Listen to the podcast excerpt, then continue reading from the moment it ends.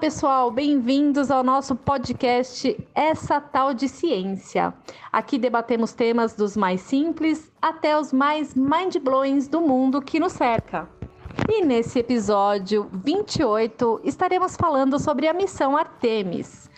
Os participantes, divulgadores científicos são a Alessandra Rocha, do canal Estimulando Universos, o Rogério, da página Astronauta Urbano, a Mari, da página Supraluna, e eu, Dani, da página Planeta Inusitado. Então, pessoal, e essa tal de Artemis, hein? Olá a todos do podcast Essa Tal de Ciência. Aqui é a Alessandra Rocha, do canal Estimulando Universos, trazendo um episódio muito interessante, muito encantador. Eu espero que vocês fiquem encantados, assim como eu, a respeito do projeto Artemis. Vamos falar então como vai se dar esse projeto que pretende uh, levar a primeira mulher para a Lua.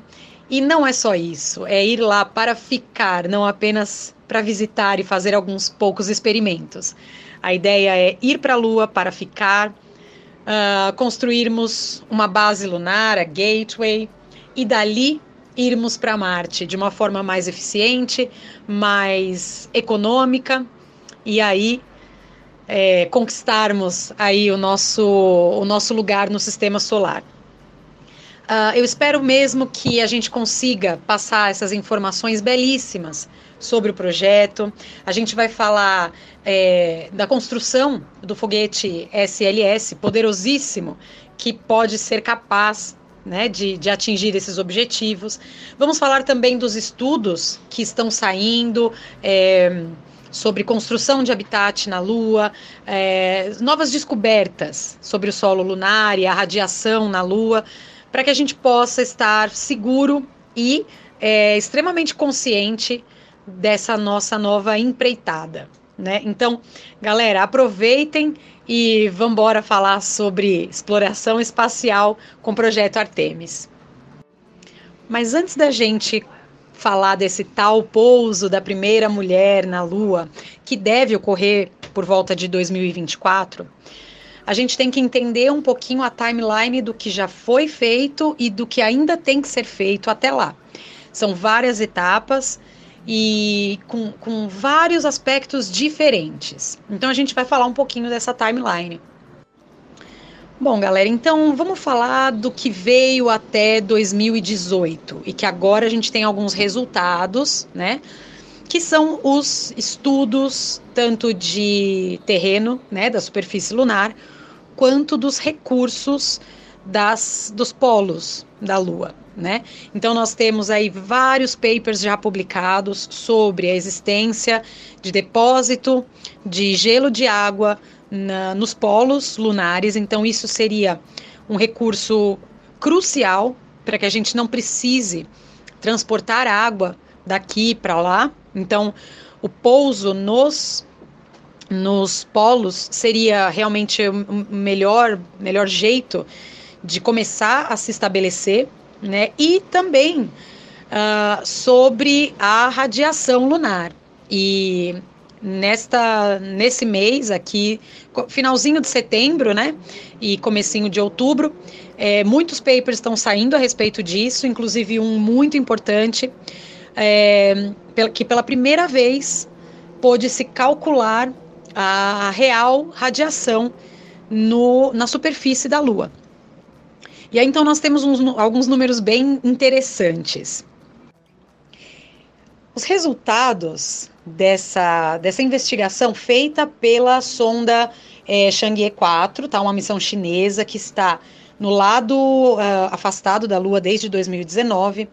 Então, é, essas pesquisas, esses números que eu vou falar para vocês, uh, vão ajudar aí muito na pensar, né, que tipo de habitat, onde, é, onde essas construções vão ser melhor aproveitadas e tudo mais. Então, os números são os seguintes: a radiação é, medida na superfície da Lua, e aí eu vou mostrar para vocês sempre um comparativo, tá? É, seria mais ou menos assim: olha, três vezes a radiação obtida na é, Estação Espacial Internacional. Então, o astronauta que está na superfície da Lua recebe três vezes mais a radiação do que um astronauta na ISS. Isso uh, porque a gente sabe que a, IS, a ISS está aí a 400 quilômetros de altitude, onde o campo magnético da Terra ainda exerce essa proteção, né? Então, na Lua, por conta da, da ausência do campo magnético, essa radiação ela é, é muito mais forte, óbvio, né? E aí então sabemos três vezes mais. O que equivale também a 200 vezes mais a radiação que nós sofremos aqui na superfície terrestre. Então, a gente aqui e a gente lá na Lua, lá a gente sofreria 200 vezes mais. Uh, o que que isso pode ser transformado para conhecimento na hora de projetar uma missão como a missão Artemis? Uh, se a gente sabe que uh, na superfície da Lua o astronauta receberia três vezes mais radiação do que na estação espacial, que nós já temos aí 20 anos de, de conhecimento, né? É, e a gente sabe que é interessante, é melhor, é adequado o astronauta ficar na ISS ali num máximo de seis meses a cada missão, né? Depois de seis meses troca e tudo mais. Uh, então esse cálculo a gente pode fazer que um astronauta pode trabalhar na superfície da Lua por dois meses mais ou menos. Então, isso a gente já entendeu que dá para ficar ali uma média de dois meses fazendo as, as construções que precisa, fazendo as observações e tudo mais. Nesse mesmo paper, é, existe uma recomendação de que tipo de habitat né, precisaríamos construir uh, na, na superfície. É claro que muitos estudos ainda precisam ser feitos, inclusive sobre os próprios tubos de lava, é, qual é a extensão, qual é o diâmetro deles, né, para construir esses habitats é, na subsuperfície. Mas essa primeira etapa é, da, da volta à Lua precisa passar por esses, por esses estudos. E aí, então, desde 2018, esses estudos estão sendo feitos. Em 2018 também, a NASA começa uma iniciativa né, que visa estimular a indústria comercial espacial, né, que é a CLPS, que é a Commercial Lunar Payload Service, e que uh, privilegia as empresas que estão desenvolvendo tecnologias de landers. Porque se você vai tornar esse, esse hum, pouso lunar algo constante, você precisa desenvolver uma indústria para isso. Então, é, a NASA está empenhada né, em desenvolver ou estimular a indústria a desenvolver esse tipo de tecnologia. E em 2019, maio de 2019, uma empresa fornecedora ganhou um dos prêmios, né? Nós temos 14 empresas fornecedoras para esse é, CLPS. Mas uma delas, que é a Astrobotic de, de Pittsburgh, né, desenvolveu é, um sistema de delivery de 12 instrumentos que vão ser é, lançados em 2021. São 12 instrumentos de pesquisa que vão ser lançados em 2021 no, na superfície lunar, começando assim, dando o primeiro passo para a chegada à Lua. Bom, e a partir dessa primeira entrega, essa primeira missão, que começa em 2021, começa a se desencadear vários outros processos que vão culminar em 2024, com o pouso da primeira mulher, como a gente já aqui falou. Então, logo depois dessa primeira entrega, vai haver o pouso de um roverzinho chamado Viper. Ele tem o tamanho de um carrinho de, de golfe e ele vai pousar no polo lunar, uh, procurando uh, concentração de água no solo lunar e é, cobrindo ali uma grande região para, obviamente, investigar é, a viabilidade de um pouso humano ali.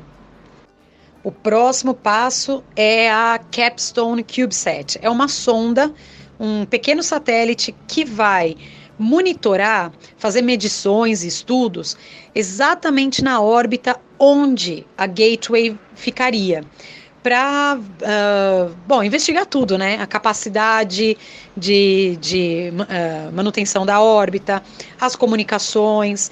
Então, esse seria o próximo passo. E aí vem a parte que todos estamos esperando demais, que é ver o SLS, o Space Launch System, saindo do chão com a cápsula Orion ali no seu topo. Esse é só um voo de verificação, né? De verificação de performance, de uh, ver se a, a, reentrada né, na Terra, ver ali se os escudos de calor resistem à reentrada. Então, esse que vai ser chamado de Artemis 1 é esse primeiro passo do sistema de foguete. E dando tudo certinho em, em todas essas etapas até então, principalmente o voo experimental do SLS, que é isso que está todo mundo querendo, né? A performance da, da cápsula, todo mundo quer ver isso daí. Vamos passar para a próxima etapa, que é a investigação é, e a, as primeiras montagens da Gateway, né? Que vai ser em conjunto NASA e ESA. E aí chegaremos então na Artemis 2, que seria a próxima etapa é, de testes da cápsula. Então, vai ser uma, uma missão tripulada, o que não era na Artemis 1, né? Na Artemis 1 é só o teste mesmo de comportamento da máquina. Agora vai ser uma missão tripulada de 10 dias, com os astronautas é, validando as comunicações no, no, espaço, o sistema de navegação e também o sistema de suporte de vida.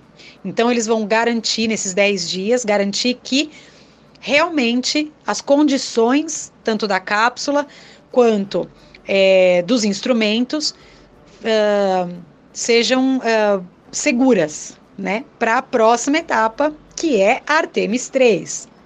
E aí sim, finalmente chegamos em 2024, na missão Artemis 3, que seria realmente o pouso da primeira mulher e do próximo homem na Lua. E aí então, todas as etapas anteriores precisam estar é, extremamente certas e seguras para que esta fase aconteça.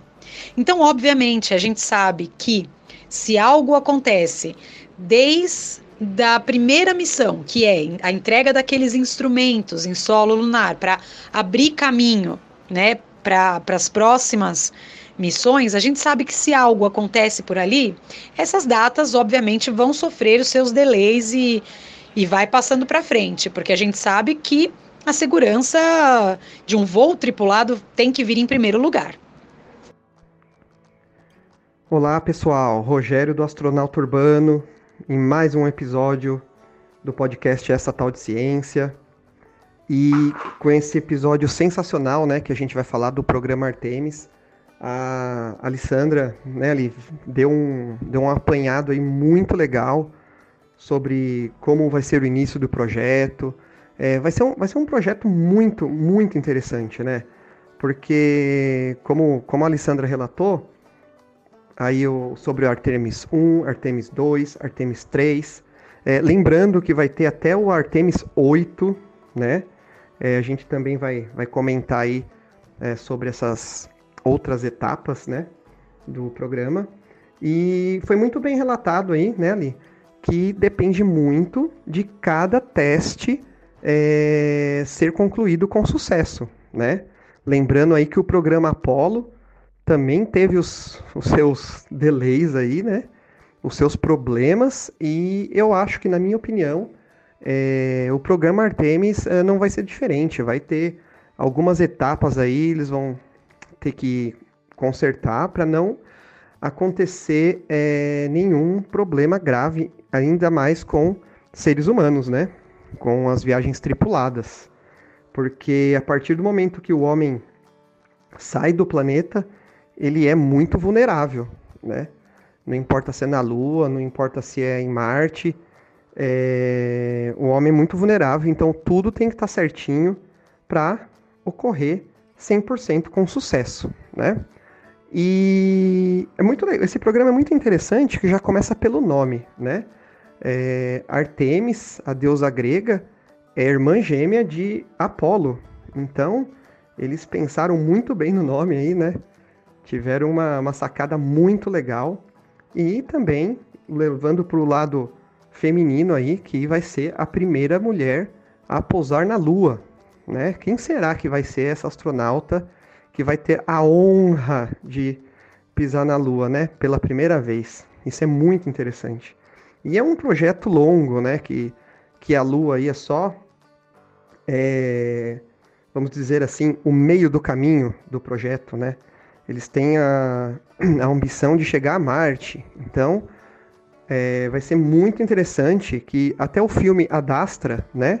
Com Brad Pitt, tem essa, essa, essa base aí, né? Que, que eles têm o lado oculto da Lua lá, e de lá eles decolam para o planeta vermelho, né? Então é um programa muito interessante. É... Eu fico bem chateado que eu não vou poder ver até o final desse programa aí, vai ser para os nossos filhos, para os nossos netos, né? Mas é muito interessante, é muito legal mesmo. E, e o mais legal é que, como a Alessandra mencionou, né? Eles vão construir aí a, a, a estação Gateway, né? Junto com a ESA. É, e o paper, né, que a Alessandra comentou também, são informações primordiais para todos esses processos é, darem certo, né? Porque afinal é, vão ser missões tripuladas, vão ir na Lua para ficar, então tem que estar tá tudo certinho para não dar erro. E esses dados, olha que legal, né? Foi, foram dados levantados pela China, né? Então você vê aí que o projeto é da NASA dos Estados Unidos, mas já está começando a ter as concessões é, com a ESA do Gateway. Esses dados da China já vão ser somados ao, ao, programa, então vai ser mais ou menos igual à Estação Espacial Internacional, né? Vai ter concessões de vários países para todos eles é, fazerem usufruto desse programa. Isso é muito, muito interessante, não é verdade? E uma coisa interessante também, né, Ali, que você citou, é o foguete SLS, né? Que vai ser o próximo foguete próprio da NASA depois do Saturno V, depois do programa do ônibus espacial, né? Depois disso, a NASA não teve mais a sua própria aeronave, o seu próprio foguete, né? Sempre foram aí alugados de empresas privadas, né? Como a ULA, SpaceX agora, mas agora a NASA vai ter novamente o seu próprio foguete, né? Um foguetão, vamos dizer assim. E a sua espaçonave Orion, né? Isso também é muito bacana que a gente vai falar mais detalhadamente aí mais para frente. Pois bem, pessoal. Bom, é, antes da gente falar aí sobre o, o foguete e a aeronave responsável por isso, né? É, vamos falar um pouquinho aí do programa Artemis após a terceira missão, né, que a Alessandra citou aí, que é pousar o homem na Lua, certo? É, após esse programa aí, é, eles vão estar tá de olho para a chegada em Marte e tudo isso com segurança, claro, né? A ideia é que a NASA, junto com empresas globais privadas, né, darão uma infraestrutura para que isso aconteça, seguindo os mesmos passos que até então fizeram para se estabelecer na Lua, né? Isto é, começando com missões robóticas, tá? Já que nessa fase a presença sustentada na superfície lunar já estaria acontecendo, né? Então, na minha opinião, é, não será um futuro tão breve assim, né? Então, assim, é, para que isso aconteça, né? Para fazer isso acontecer, os, os projetos são para expandir ainda mais a base Gateway, né? Pra... Porque essa base vai ser aí a ponte para acontecer tudo isso, né? Mas a NASA, antes disso, terá que se preocupar com muita coisa, como por exemplo, um tipo de comunicação lunar extensível e escalável, né? Que, e também com toda a arquitetura de navegação. Esse projeto ele é conhecido como LunaNet, tá? Pois com a comunicação que nós temos hoje em dia, eles terão muitos problemas, né? Porque é diferente se comunicar com um rover em Marte ou na Lua, e, ou se comunicar com seres humanos, para garantir a segurança e o suporte de quem está lá, né? Então isso é muito importante também. Então assim, é, o primeiro passo com essa LunaNet implementada é, são sondas com sondas robóticas, rovers e astronautas na Lua terão acesso a redes de comunicação semelhante que nós temos aqui na Terra hoje em dia, né? Os rovers que analisarão aí as amostras, é, eles poderão enviar super, é, os dados aqui para a Terra muito rapidamente, quase em tempo real. E os astronautas na superfície lunar serão capazes de receber alertas, olha que legal isso, em tempo real, é, gerados a partir de instrumentos de clima espacial de chegadas de, de tempestades solares, né? dando tempo para eles aí é, procurar cobertura para se proteger disso. Né? E para vocês verem como o programa Artemis é muito mais profundo do que muita gente sabe. Né? Aí sim, tudo isso estando redondinho e funcionando, o destino será o planeta Marte. Mas eu acho que isso vai demorar um, um tanto, viu? Bom, galera, é... vamos falar agora um pouquinho aí do foguete, né, que será responsável para tudo isso acontecer, né? Desde 2011, ah, com a aposentadoria aí do ônibus, do ônibus espacial, a NASA não tinha o seu próprio foguete. E o ônibus espacial tirou todas as, as perspectivas da NASA, né? De ir mais além, como Lua e Marte, enfim, no espaço profundo, já que faziam operações só na órbita baixa do planeta. Agora, com a chegada do SLS, é, fornecerá a base para a exploração humana além da órbita da Terra com seu poder e capacidades sem precedentes. O SLS ele é o único foguete que poderá enviar a cápsula Orion, que a Alessandra vai explicar já já, né, aí pra gente, astronautas e cargas para a Lua em uma única missão. Então assim, né, oferecendo mais massa de carga útil, capacidade de volume e energia, o SLS foi projetado para ser flexível e evolutivo. Isso vai abrir novas possibilidades aí para missões científicas robóticas é, a lugares como Lua, Marte e até mesmo Júpiter e Saturno, né? Ele foi projetado para missões no espaço profundo e enviará, enviará aí a cápsula Orion e outros tipos de cargas para a Lua. E ele vai ter vários upgrades, né? É, o inicial é o chamado bloco 1. Ele poderá enviar mais de 27 toneladas para órbitas além da Lua. Né? Ele será equipado com dois boosters propulsores de foguetes sólidos de cinco segmentos. Os dos Space Shuttles né, eram de quatro segmentos. E também quatro motores RS-25 de propelente líquido, né, que já foram aí até testados. E depois de chegar ao espaço, o estágio de propulsão criogênica provisório, né, sigla ICPS em inglês, enviará a Orion para a Lua. E as três missões Artemis, as três primeiras, usarão esse bloco 1 né, com o ISPS, ICPS. Né? O veículo de, da tripulação, que será o bloco 1B, usará um novo e mais poderoso estágio superior de exploração, né? É o nome. A sigla EOS, em inglês. Para permitir missões mais ambiciosas, né? O Bloco 1B é, pode, em um único lançamento, transportar a cápsula Orion junto com grandes cargas para exploração necessárias, né? Para apoiar uma presença sustentada na Lua.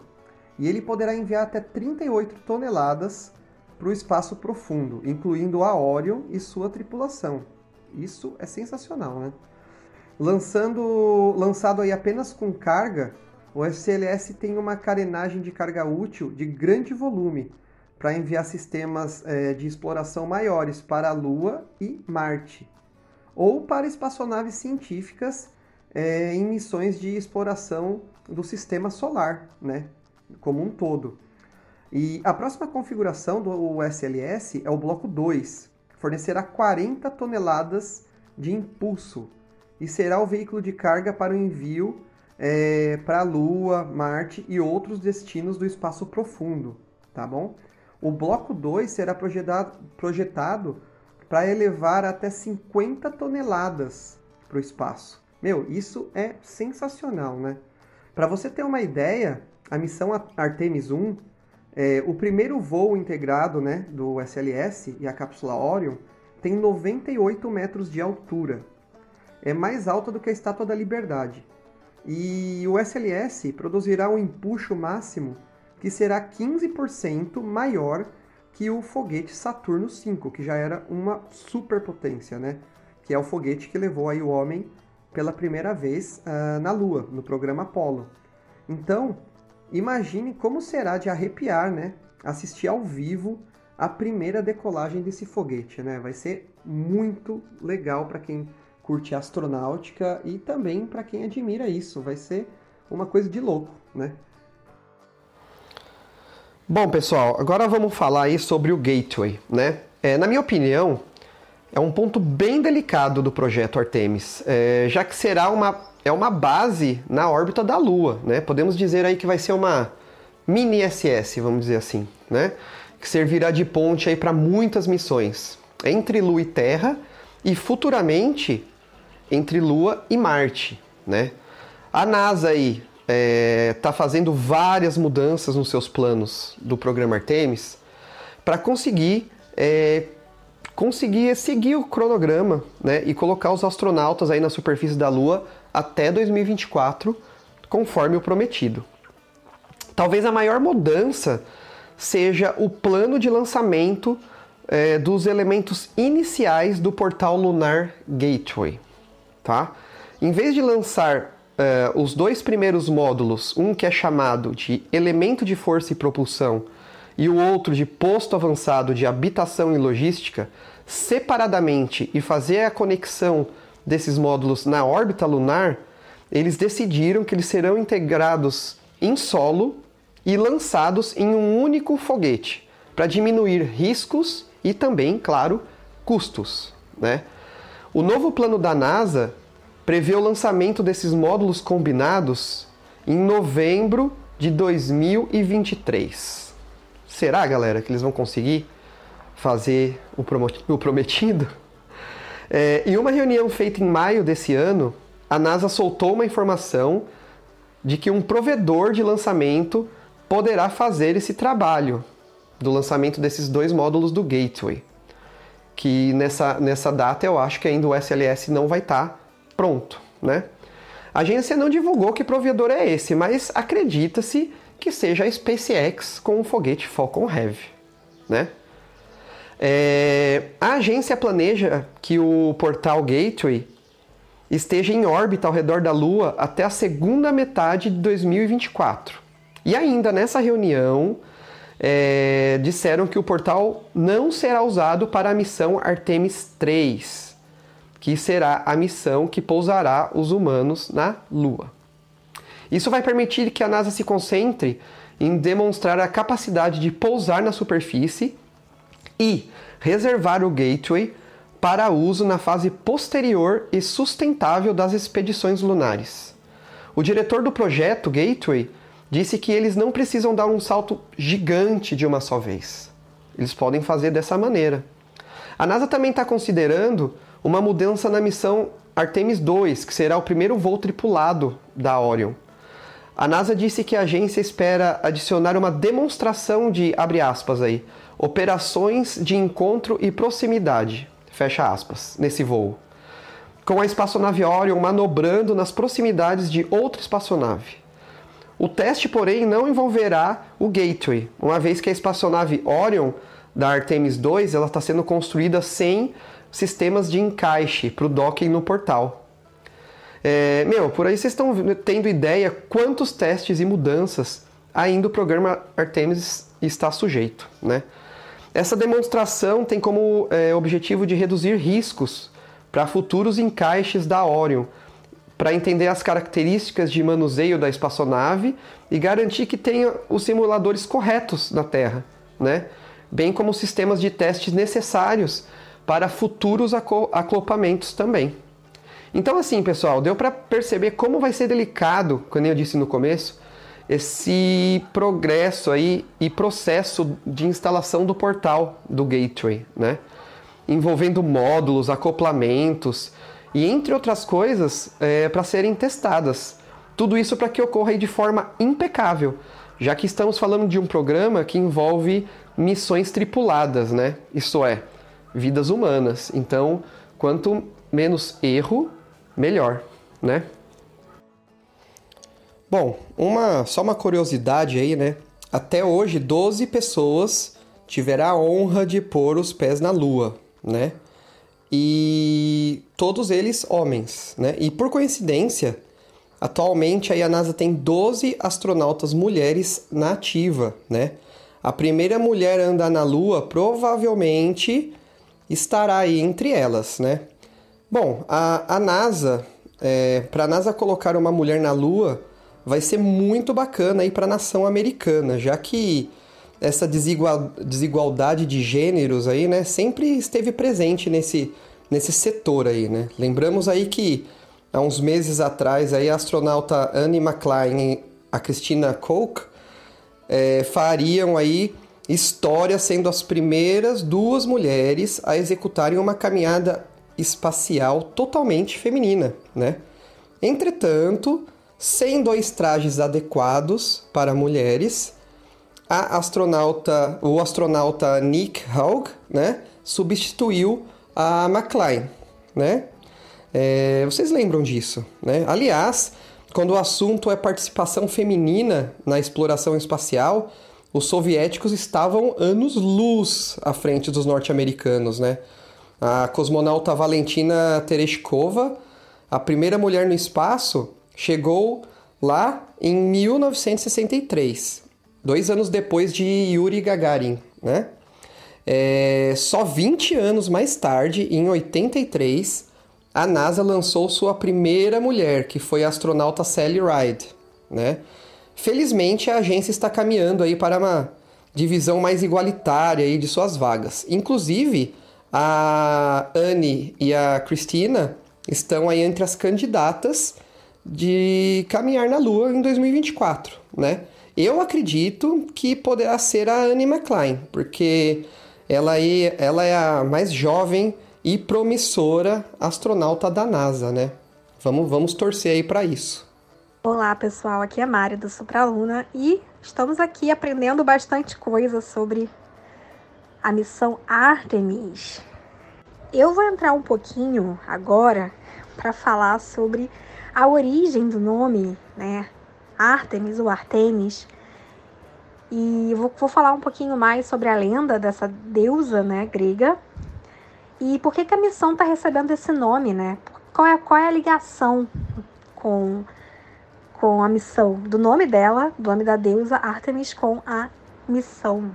Então, pessoal, o Rogério já falou um pouquinho no começo do episódio sobre a origem do nome, e eu vou falar agora mais um pouquinho sobre isso e dar alguns detalhes interessantes sobre mito, o mito mesmo, a mitologia da deusa Ártemis.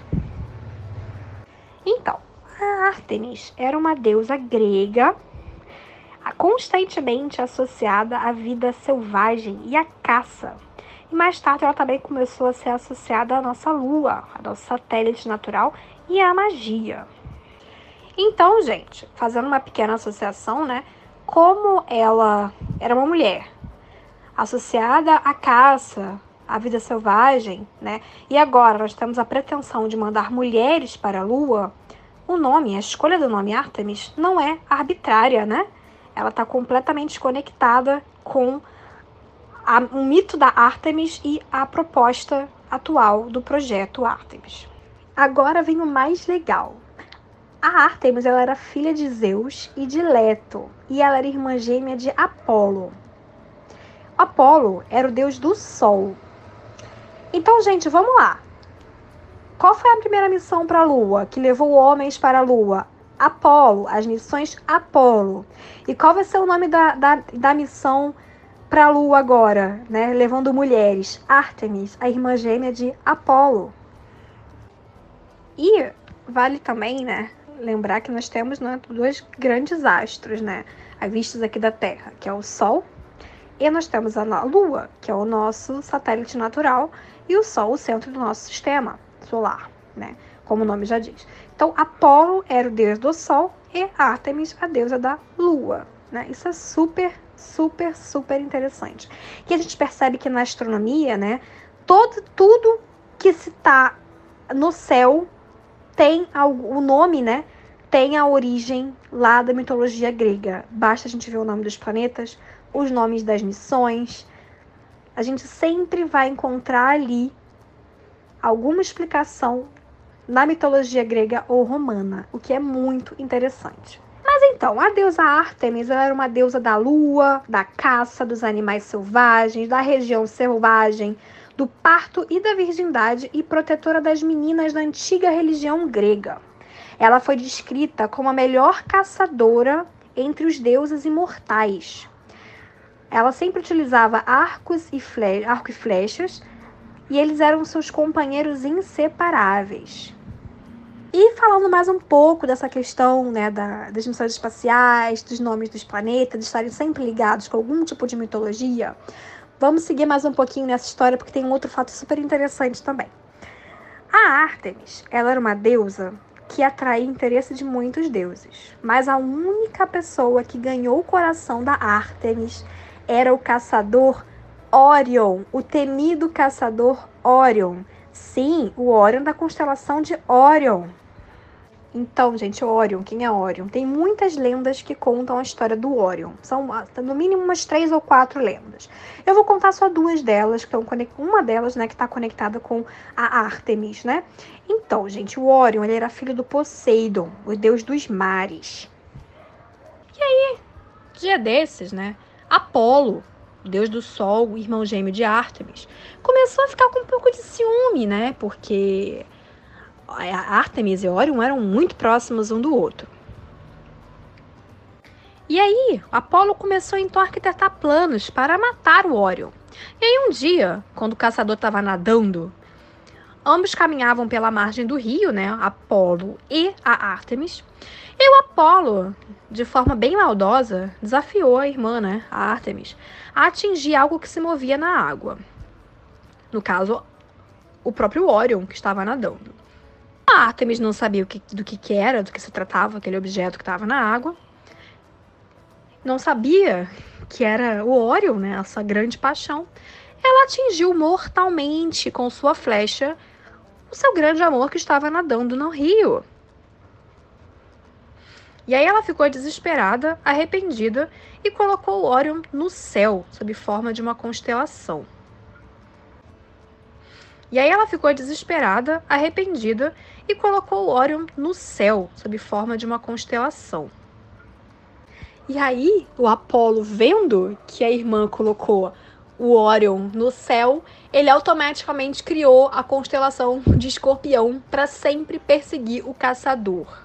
Mas antes de, do, do Orion morrer nas mãos de Artemis, Apolo já tinha tentado matar ele anteriormente com um escorpião e tinha mandado um escorpião para matar o Orion. Mas aí o Orion viu, conseguiu vencer o escorpião, se jogou no mar e fugiu do escorpião. E aí o Apolo não conseguiu matá-lo. Quem matou foi a Artemis, sem querer colocou o Orion no céu em formato de estrelas de constelação e o seu irmão, o Apolo, para garantir que ele, que, que ele nunca voltasse à vida, colocou ali um escorpião para atacá-lo nos céus. Segundo a lenda de Orion, fala sobre a relação dele com as Pleiades, mas eu não vou contar nesse episódio porque a gente está focado em Artemis. Por que, que eu falei de Orion agora? Bom, falei de Orion porque o nome da cápsula que vai levar os astronautas para a Lua na missão Artemis se chama Cápsula Orion. Olha como nada é arbitrário, nada é em vão. E aí a Alessandra vai falar um pouco pra gente agora sobre essa cápsula Orion. Bom, galera, depois de todas essas informações sobre o SLS que o Rogério trouxe pra gente, eu vou falar um pouquinho então sobre a cápsula, a famosa Orion. E tem muita coisa para a gente aprender sobre ela.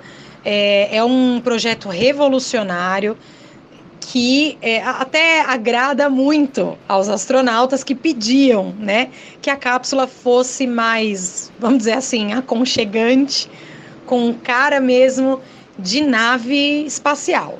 Então vou falar um pouquinho sobre esta magnífica cápsula Orion. Essa cápsula, ela é a, a geração mais nova de naves que estão aí cotadas, né, para levar os astronautas para muito além da órbita baixa do planeta Terra e muito além da Lua, né? A gente pensa nessa missão até a Lua, mas a gente não pode esquecer desta dessa continuação que é da Lua para Marte. E a cápsula Orion é esse veículo que promete fazer tudo isso. No projeto da Orion, é, estão é, muito bem distribuídas algumas funções interessantíssimas, e é por isso que se chama a nova geração de naves, né? Porque além de, de ter essa capacidade de carregar a tripulação para cada vez mais longe do planeta Terra, também tem um sistema de fuga de emergência da tripulação, né? Um abort system, caso necessário. E também é, pode, pode uh, providenciar ali uma capacidade de coexistirem na cápsula, né? A tripulação coexistir ali por um bom tempo. Não só um veículo de transporte a curto prazo, mas sim deles, dos astronautas ficarem ali, de certa forma, habitando por um espaço de tempo. Bom, a Orion ela é dividida em três principais partes, que é o módulo da tripulação, o sistema de fuga e o módulo de serviço. Eu vou falar um pouquinho de cada um. Começando então com o módulo de tripulação, na verdade, onde os astronautas ficam nesse transporte. Né? Então, esse módulo que é, se você pegar né, a cápsula Orion, se você pegar a nave como um todo, você vai ver aquela parte triangular. Ela lembra bem o desenho das cápsulas da Apollo, né? Então, aquele formato bem característico triangular, mas o legal é que tem janelinhas, né? Isso era uma coisa que os astronautas queriam muito, né? Essa visão, para poder ter essa visão externa bem bem definida, assim, bem bonitinha, né? Que era a questão de parecer mesmo como uma nave, é, uma nave espacial, já que eles vão passar um bom tempo nessa nesse espaço, então que fosse mais agradável, que fosse mais confortável e que pudesse também ter essa essa visão melhor do espaço, que é uma coisa muito legal para os astronautas, né? Então nessa cápsula é, tem capacidade para quatro tripulantes e ela vai então é, ser um habitat seguro para esses transportes, esses voos além muito além, na verdade, da órbita baixa do planeta Terra. Então você tem também o módulo de serviço, que é a parte da, da, da nave que fica logo abaixo da, da, do módulo de, de tripulação, né?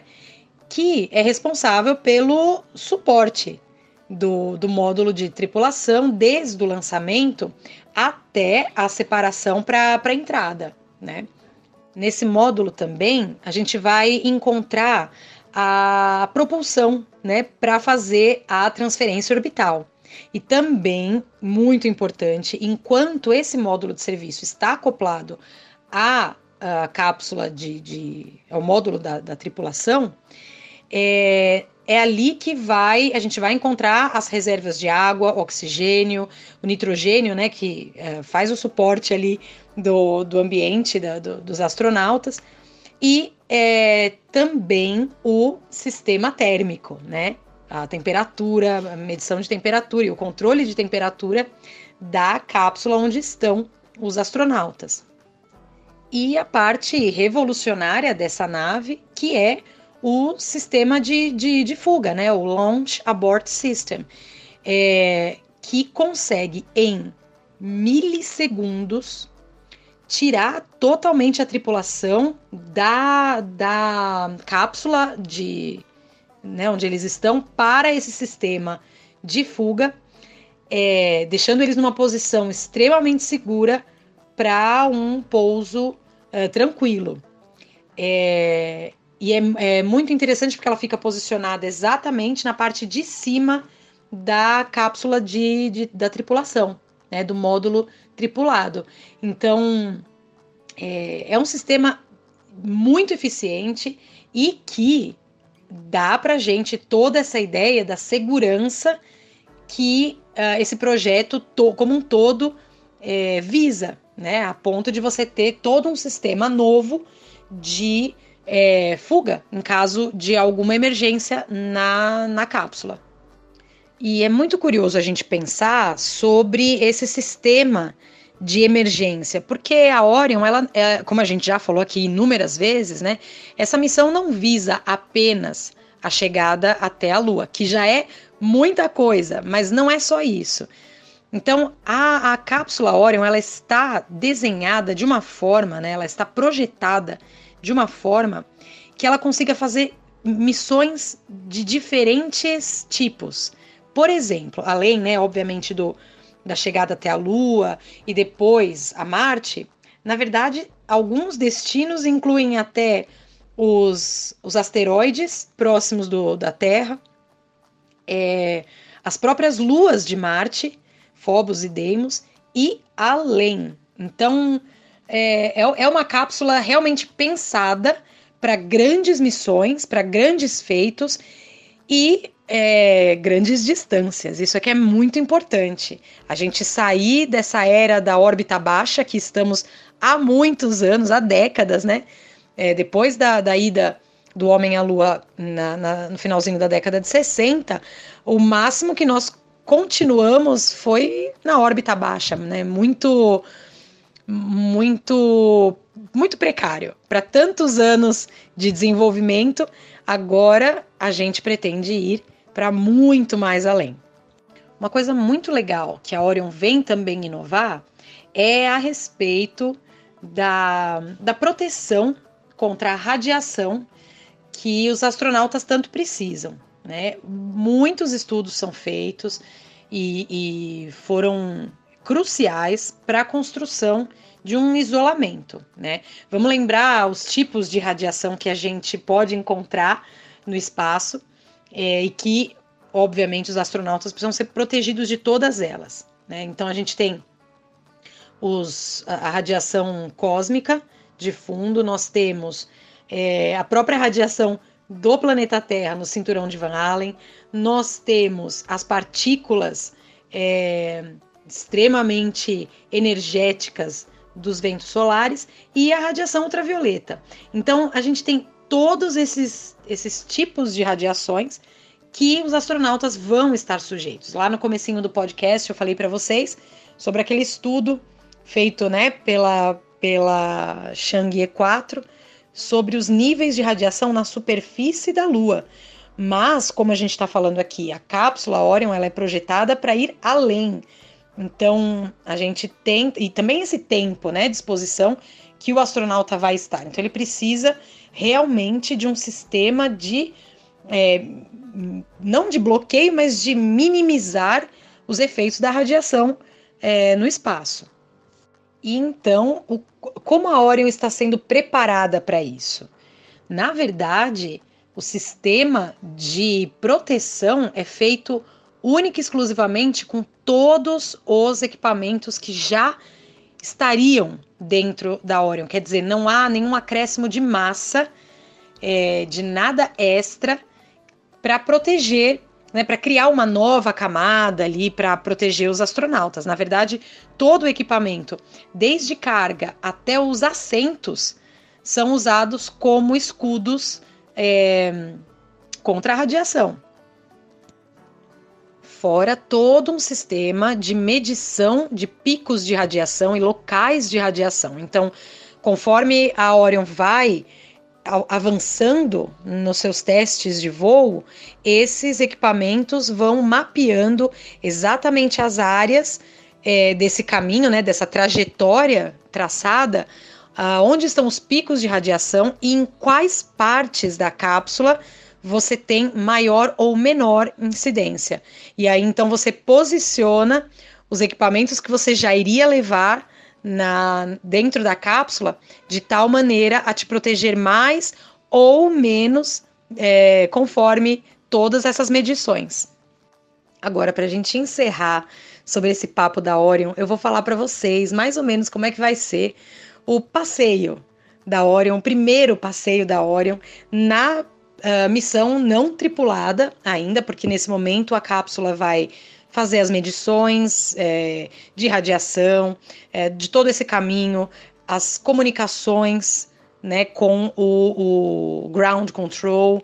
Tudo isso precisa ser afinado antes, obviamente, da etapa tripulada. Então, a primeira coisa que vai acontecer com a nossa querida espaçonave Orion ela ser lançada com o ultramoderno sistema de lançamento, SLS, lá do Kennedy Space Center na Flórida. Aí já na sua primeira órbita ao redor do planeta, ela ainda vai estar acoplada ali ao sistema, ao estágio né, de propulsão criogênica, é, mas com os painéis solares abertos para dar aquele impulso que é extremamente necessário para sair da órbita da Terra e viajar então a, a, no destino da Lua. Depois de mais ou menos duas horas do lançamento, ela se separa desse uh, dessa propulsão criogênica, desse estágio, e agora, e junto com, com essa separação, eh, também vai haver um, uma entrega ali de vários pequenos CubeSats que vão fazer alguns experimentos e demonstrações de tecnologia.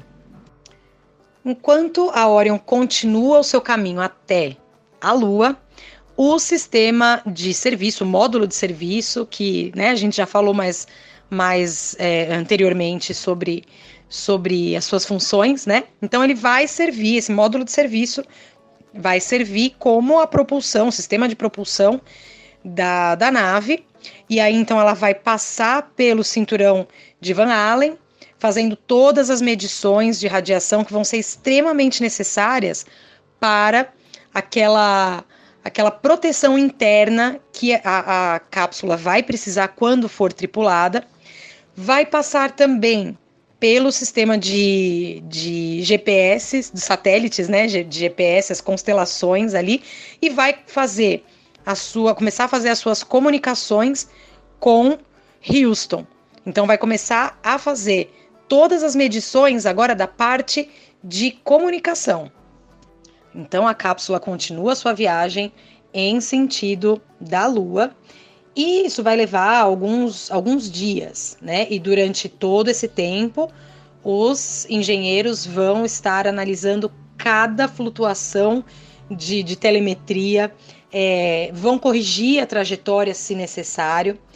E depois, quando ela estiver a mais ou menos 100 quilômetros da superfície da Lua, então ela vai usar a, a, o estilingue gravitacional ali para ser lançada numa órbita retrógrada, quer dizer, ao contrário do sentido em que a Lua está orbitando o planeta, então a nave vai ser lançada no outro sentido, a uma distância de mais ou menos 70 mil quilômetros da Lua.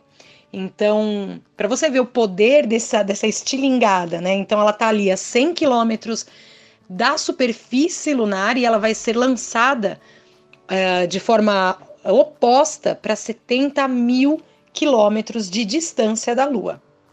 E ela vai ficar a essa distância, vai manter uma órbita por aproximadamente seis dias.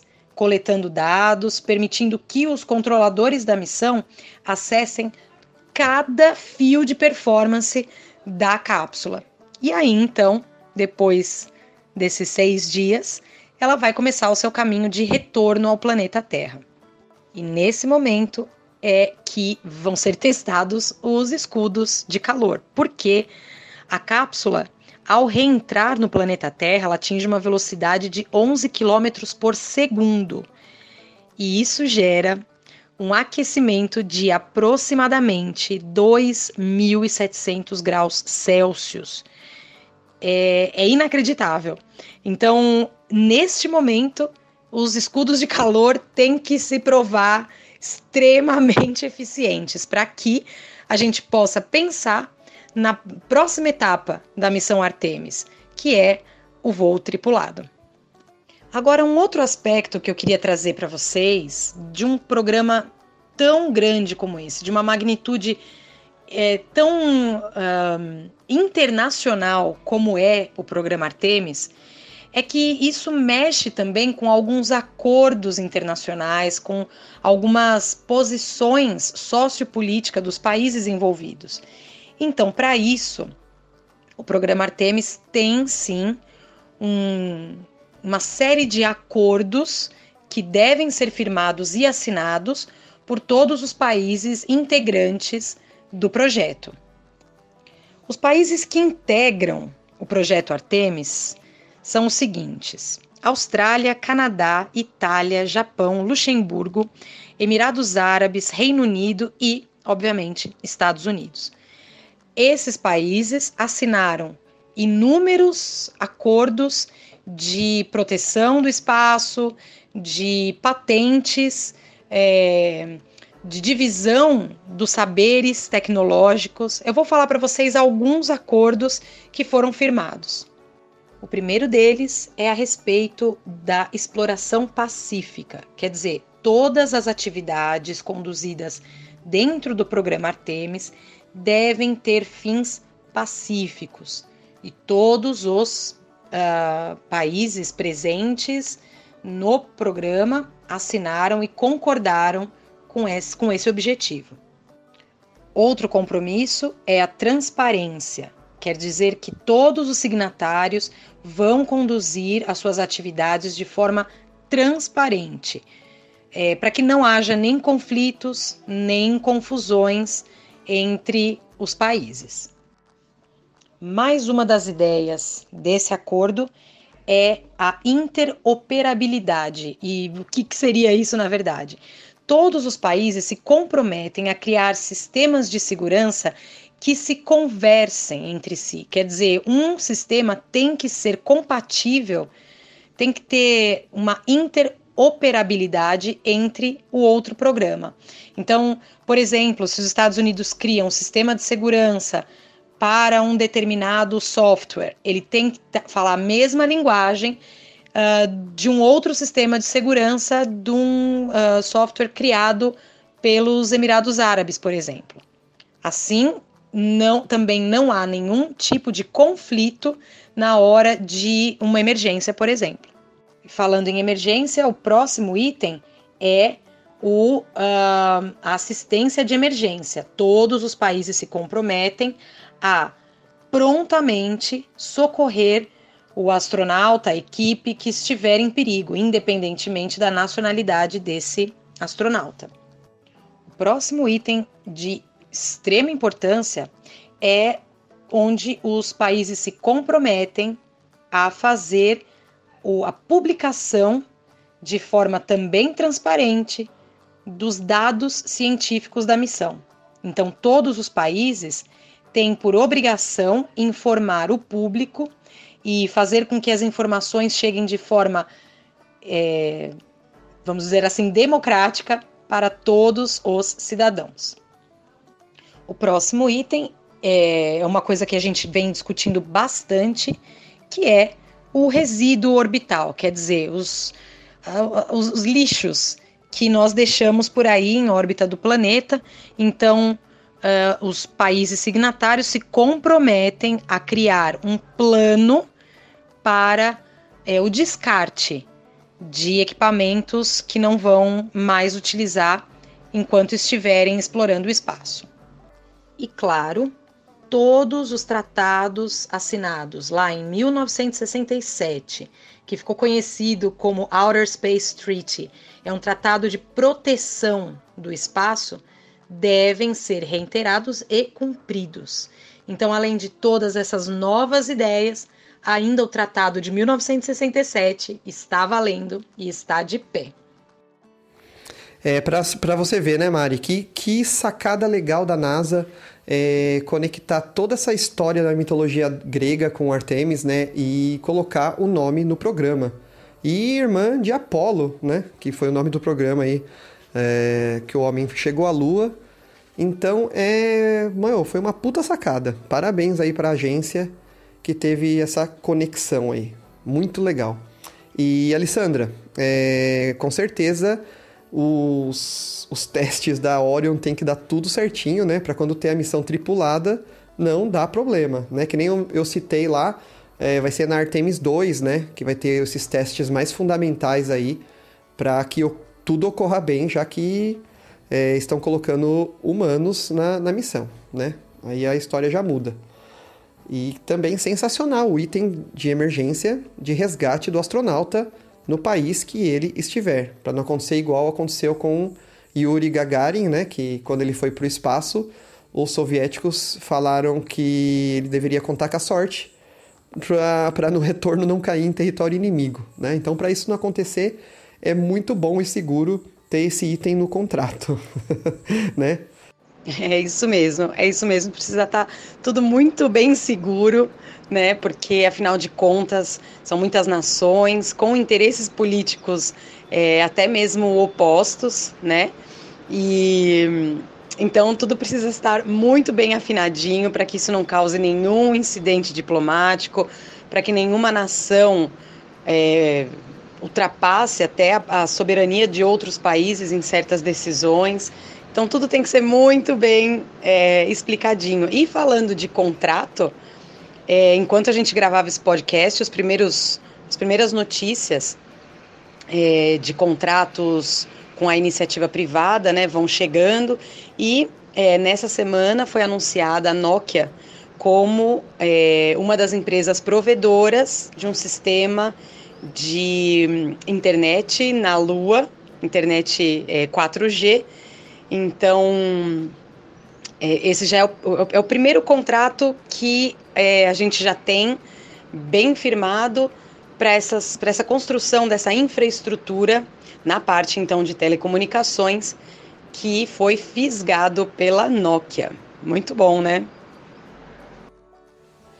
É, pois é, tá vendo? Agora é a hora aí dos contratos começarem a aparecer, né? Essa daí, quem diria? A Nokia, né? Fornecer aí 4G é, na Lua aí para a NASA, foi. Acho que todo mundo nunca imaginou que a Nokia faria isso, né? E a NASA também anunciou aí uma ganhadora de mais um projeto milionário para as atividades aí do programa Artemis, né?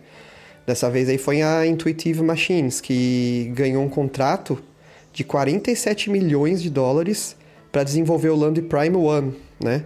É, esse lander ele vai ser utilizado para buscar água congelada no solo lunar. A Intuitive Machines é, é uma das 14 empresas aí do programa comercial Lunar Payload Service, né? Que vai ser utilizado como apoio aí para o próprio programa Artemis, na exploração da Lua, né? Com envio de landers e rovers também. Então agora eu acho que vai ser a hora aí de aparecer inúmeros contratos, inúmeras empresas aí que vão fechar parcerias com, com a agência americana, né?